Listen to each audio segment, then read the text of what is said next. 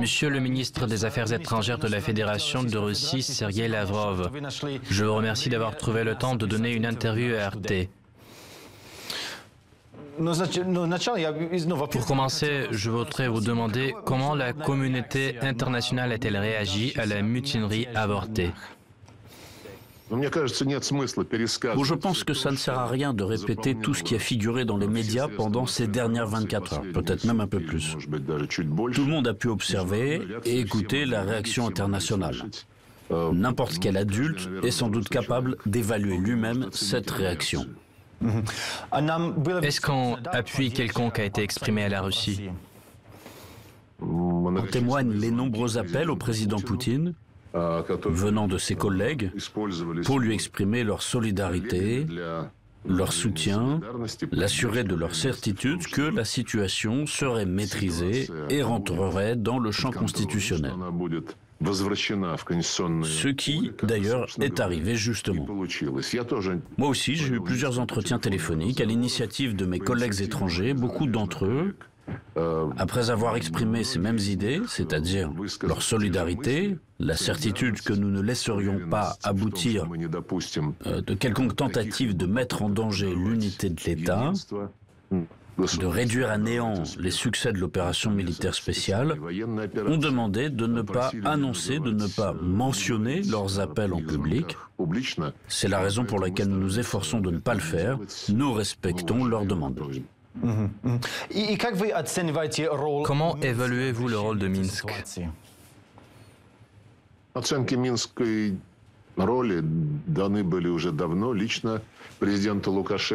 L'évaluation du rôle de Minsk a été exprimée il y a déjà longtemps au président Loukachenko en personne, qui à son tour, comme Dmitri Peskov nous l'a expliqué maintes fois et en détail, s'est offert lors d'une conversation téléphonique avec le président Poutine samedi matin de résoudre cette situation pacifiquement d'éviter une grande diffusion de sang qui se serait inévitablement produite si les unités des mutins avaient continué leur marche sur Moscou. Le président Poutine a soutenu cette proposition et nous connaissons tous le résultat.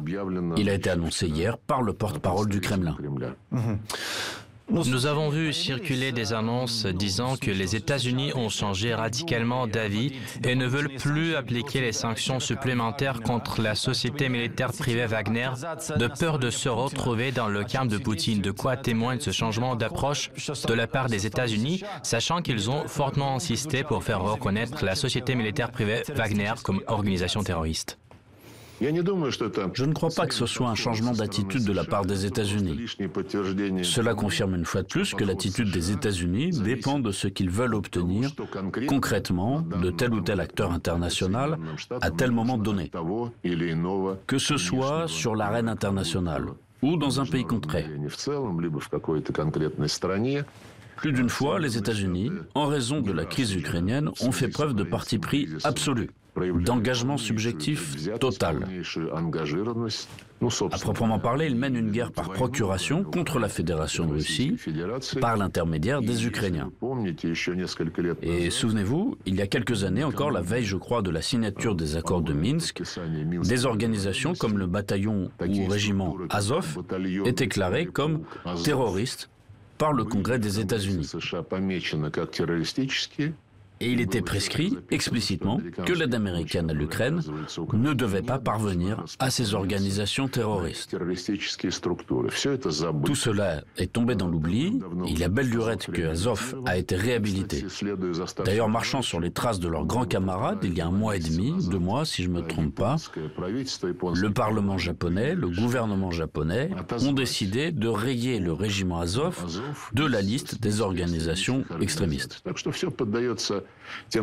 De cette façon, tout est adapté aux fameuses règles selon lesquelles l'Occident aimerait vivre lui-même et plus exactement selon lesquelles il vit et qui l'obligent les autres à suivre. Des règles qui n'ont rien à voir ni avec le droit international, ni avec les lois de n'importe quel pays, y compris occidental. À votre avis, la mutinerie avortée de la société militaire privée Wagner pourrait-elle compliquer nos relations avec les partenaires étrangers? Pas avec les partenaires et les amis. Avec tous les autres, à vrai dire, cela m'est absolument égal. À l'initiative de l'Occident dans son ensemble, nos relations sont détruites. Ces relations n'existent plus. C'est pourquoi, un épisode de plus, un épisode de moins, je ne vois pas de grande différence. Le président a dit à plusieurs reprises, quand ils reviendront à eux, s'ils reviennent à eux, s'ils retrouvent la raison, se ravisent et s'adressent à nous pour des propositions de rétablissement de nos relations, sous une forme ou une autre, alors nous réfléchirons à leurs demandes et à la responsabilité de chaque solliciteur dans le déclenchement de la guerre hybride contre la Fédération de Russie. Existe-t-il des preuves de la non-ingérence des services de renseignement occidentaux et ukrainiens dans la préparation de l'insurrection? Le ministère où je travaille n'est pas responsable de la collecte des preuves d'infractions commises. Mais nous avons des structures qui en sont chargées. et croyez-moi, elles s'en occupent déjà.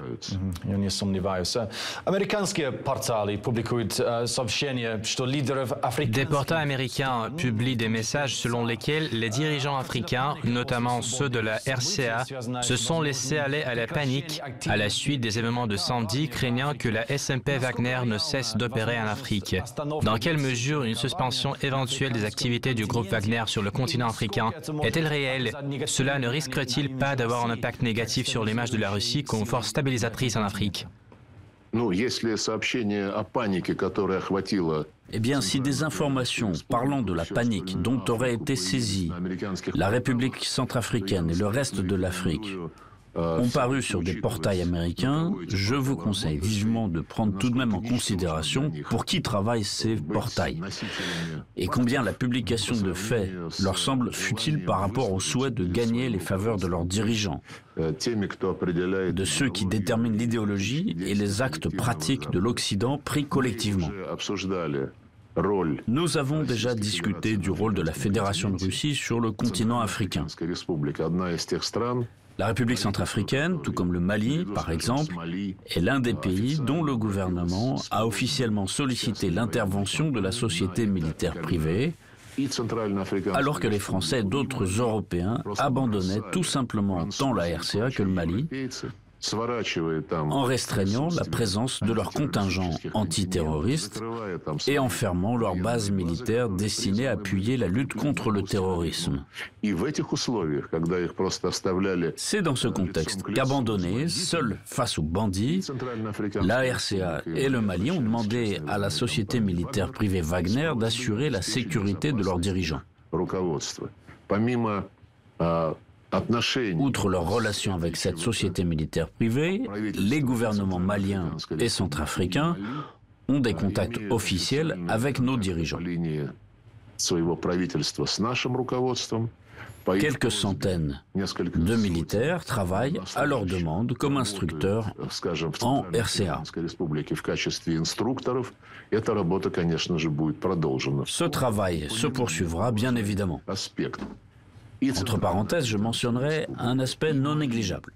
La République centrafricaine, aussi bien que le Mali et d'autres pays de la région du Sahel, se sont retrouvés directement confrontés à des formations terroristes après que tous ceux qui se battent pour la démocratie et la liberté, notamment la France et d'autres membres de l'OTAN, soucieux d'éliminer Muammar Kadhafi, qui était trop informé du financement de la campagne présidentielle en République française, ont déclenché une agression ouverte contre la Libye.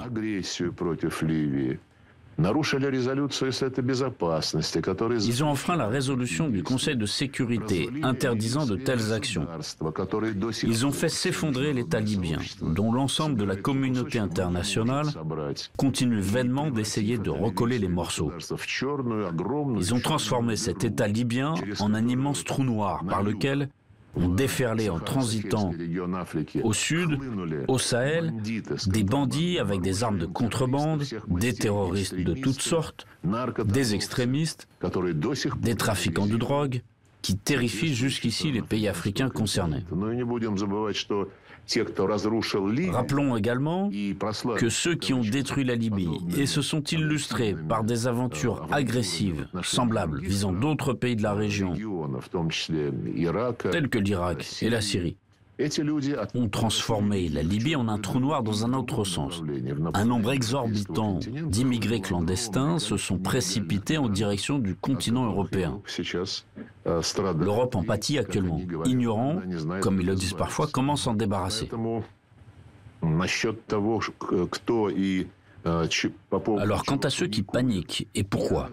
Je n'ai pas constaté de panique, de changement dans les relations de ces pays africains avec la Fédération de Russie. En revanche, comme je viens de le dire, j'ai reçu des appels de solidarité, y compris de la part de bien de mes amis africains. Alors, partons du fait que l'évolution de la conjoncture ne peut intervenir dans les relations stratégiques entre la Russie et nos partenaires africains. D'après votre réponse, les préparatifs du sommet Russie-Afrique sont-ils toujours en cours? Et même, ils battent leur plein. Des sujets nouveaux et intéressants ont été ajoutés à l'ordre du jour du sommet et seront bientôt annoncés. Je suis convaincu que tout le monde trouvera le forum très intéressant. Э, que pensez-vous de l'avalanche de déclarations des analystes occidentaux déclarant que la crise autour de la SMP Wagner montre que les autorités russes perdent le contrôle de la situation et que le pays est au bord d'une guerre civile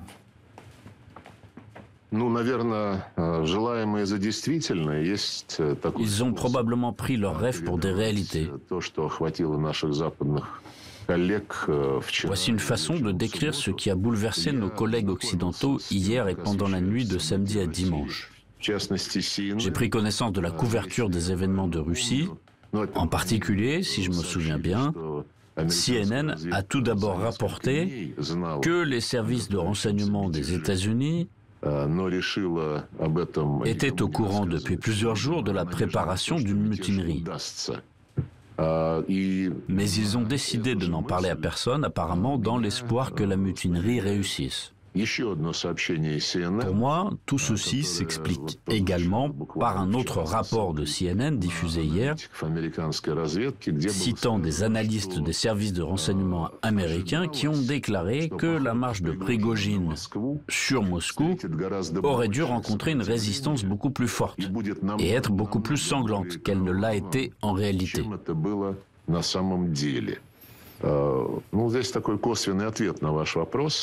Voilà une réponse indirecte à votre question. Ce qu'on attendait et pourquoi on a commenté la situation précisément comme vous l'avez cité. Vous connaissez bien sûr ces attentes. Quelle en est la teneur? L'attente de l'effondrement de l'État russe. Elles ont été exprimées tout à fait ouvertement, comme dans un lapsus à la Freud, sans prendre de gants, par le régime ukrainien, notamment par Zelensky et ses associés, tels que il y a un certain Podolyak, un certain Danilov.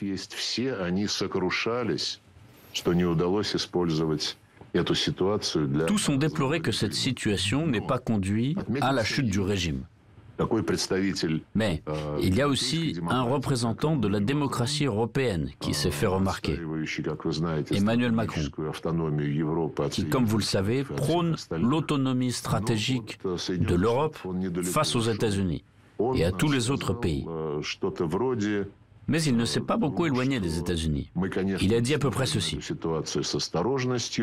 Bien sûr, nous observons la situation avec prudence, elle évolue rapidement, mais la principale chose que nous ayons vue, c'est la fragilité du régime et de l'armée. La faiblesse du régime et de l'armée. Et cette fragilité et cette faiblesse justifient pleinement nos actions visant à continuer à soutenir l'Ukraine sur le plan militaire.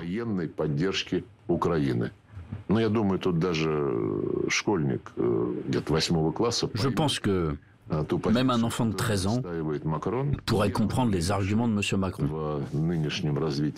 Il a clairement compris que les événements actuels étaient l'occasion de mettre en œuvre la menace, répétée par les dirigeants de l'OTAN comme une invocation, que l'Ukraine va infliger une défaite stratégique à la Russie. Bien entendu, il ne parle pas de l'Ukraine, mais de l'ensemble du camp occidental. Comme l'a dit Vladimir Poutine dans son intervention samedi, toute la machine militaire, économique et médiatique de l'Occident fonctionne à l'encontre de la Russie. Et il est clair que CNN, les dirigeants du régime ukrainien et des politiciens comme Emmanuel Macron font tous partie de ce dispositif. D'ailleurs, lors de la réunion d'hier entre l'ambassadeur américain Lynn Tracy et les responsables russes, son message, qui n'est probablement pas secret, était que les États-Unis n'étaient pas impliqués dans cette affaire, qu'ils espéraient que les armes nucléaires seraient bien protégées, que les diplomates américains ne seraient pas blessés.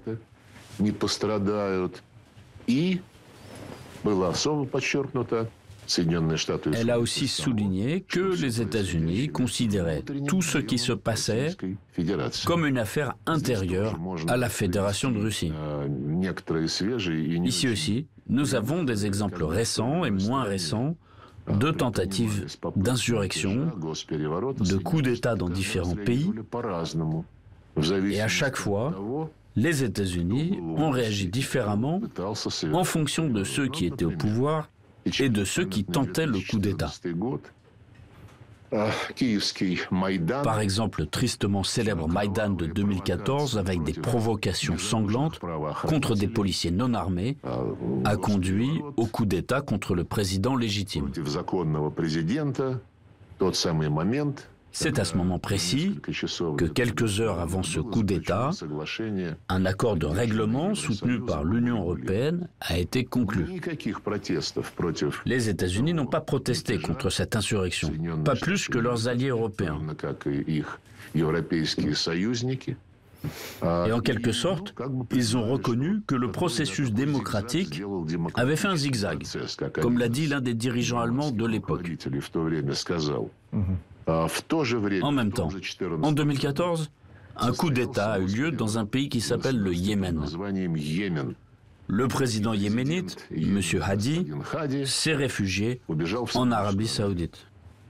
Et depuis toutes ces années, alors que pour l'Ukraine, toutes nos tentatives pour ramener la situation dans une logique politique de nature pacifique se sont heurtées à la phrase Yanukovych a quitté Kiev.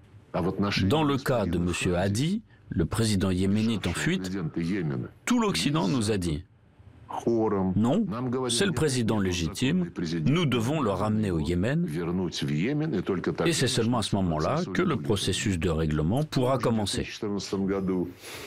Toujours en 2014, il y a eu une tentative de coup d'État dans un pays africain, la Gambie. Et dès les premiers rapports indiquant que les putschistes avaient pris les armes, la Maison-Blanche, non, je crois que c'est le département d'État, a immédiatement déclaré que les États-Unis ne reconnaîtraient jamais une force ayant pris le pouvoir par des moyens anticonstitutionnels. Voici encore quelques exemples plus récents. Les États-Unis ont refusé de manière catégorique d'appeler au dialogue le gouvernement marionnette de Moldavie lorsque Maya Sandu est allée si loin dans sa russophobie qu'elle a fait descendre dans la rue des milliers de personnes pour des manifestations pacifiques. Rappelons-nous la réaction de l'Occident. Les Occidentaux ont déclaré qu'il s'agissait d'une tentative de coup d'État, qu'ils ne la soutiendraient jamais. En même temps, des processus similaires se déroulaient en Géorgie. L'Occident n'aime pas le gouvernement en place. Les partisans de Mikhail Saakashvili se sont mobilisés contre le gouvernement en organisant une sorte de Maïdan géorgien. Et l'Occident était entièrement satisfait de ce dernier, qui a d'ailleurs lui-même accédé au pouvoir à la suite d'un coup d'État soutenu par l'Occident. Je vous ai donc donné quelques exemples. Lorsque l'Occident souhaite maintenir un gouvernement sous contrôle, aucune opposition n'est possible en principe. Et lorsque le gouvernement ne sert pas les intérêts de la puissance hégémonique, mais tente d'agir conformément aux intérêts nationaux de son pays et de son peuple, on dresse toutes sortes d'émeutiers contre lui. Voilà les règles américaines, voilà la façon américaine de gérer le monde, la façon dont ils veulent le voir et ce qu'ils veulent renforcer.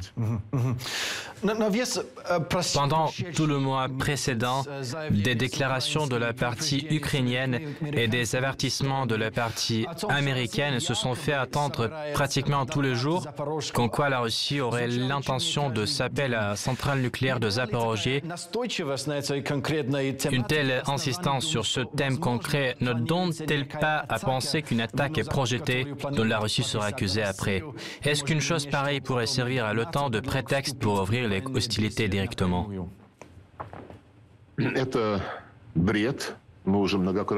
C'est du délire. Nous avons commenté tout cela bien des fois. On peut parler parfois de délire total. Mais bien c'est le cas. Le fait que cette menace rebattue, que cet avertissement usé jusqu'à la corne, surgisse une énième fois dans l'espace médiatique, en premier lieu à travers les propos des représentants du régime de Kiev veut dire une chose. Tous ces gens sont entraînés en grande partie par les anglo-saxons, les polonais et même les baltes, y compris pour mener une guerre de l'information. Ces pays sont devenus des grands frères pour l'Ukraine. Si les résultats de cet entraînement sont si minables et si peu convaincants, je plains les contribuables occidentaux dont l'argent est dépensé pour les salaires des instructeurs qui entraînent des élèves aussi inaptes et irrécupérables. Merci beaucoup. Merci à vous, Monsieur Lavrov, pour le temps que vous nous avez accordé et pour cette discussion vraiment intéressante.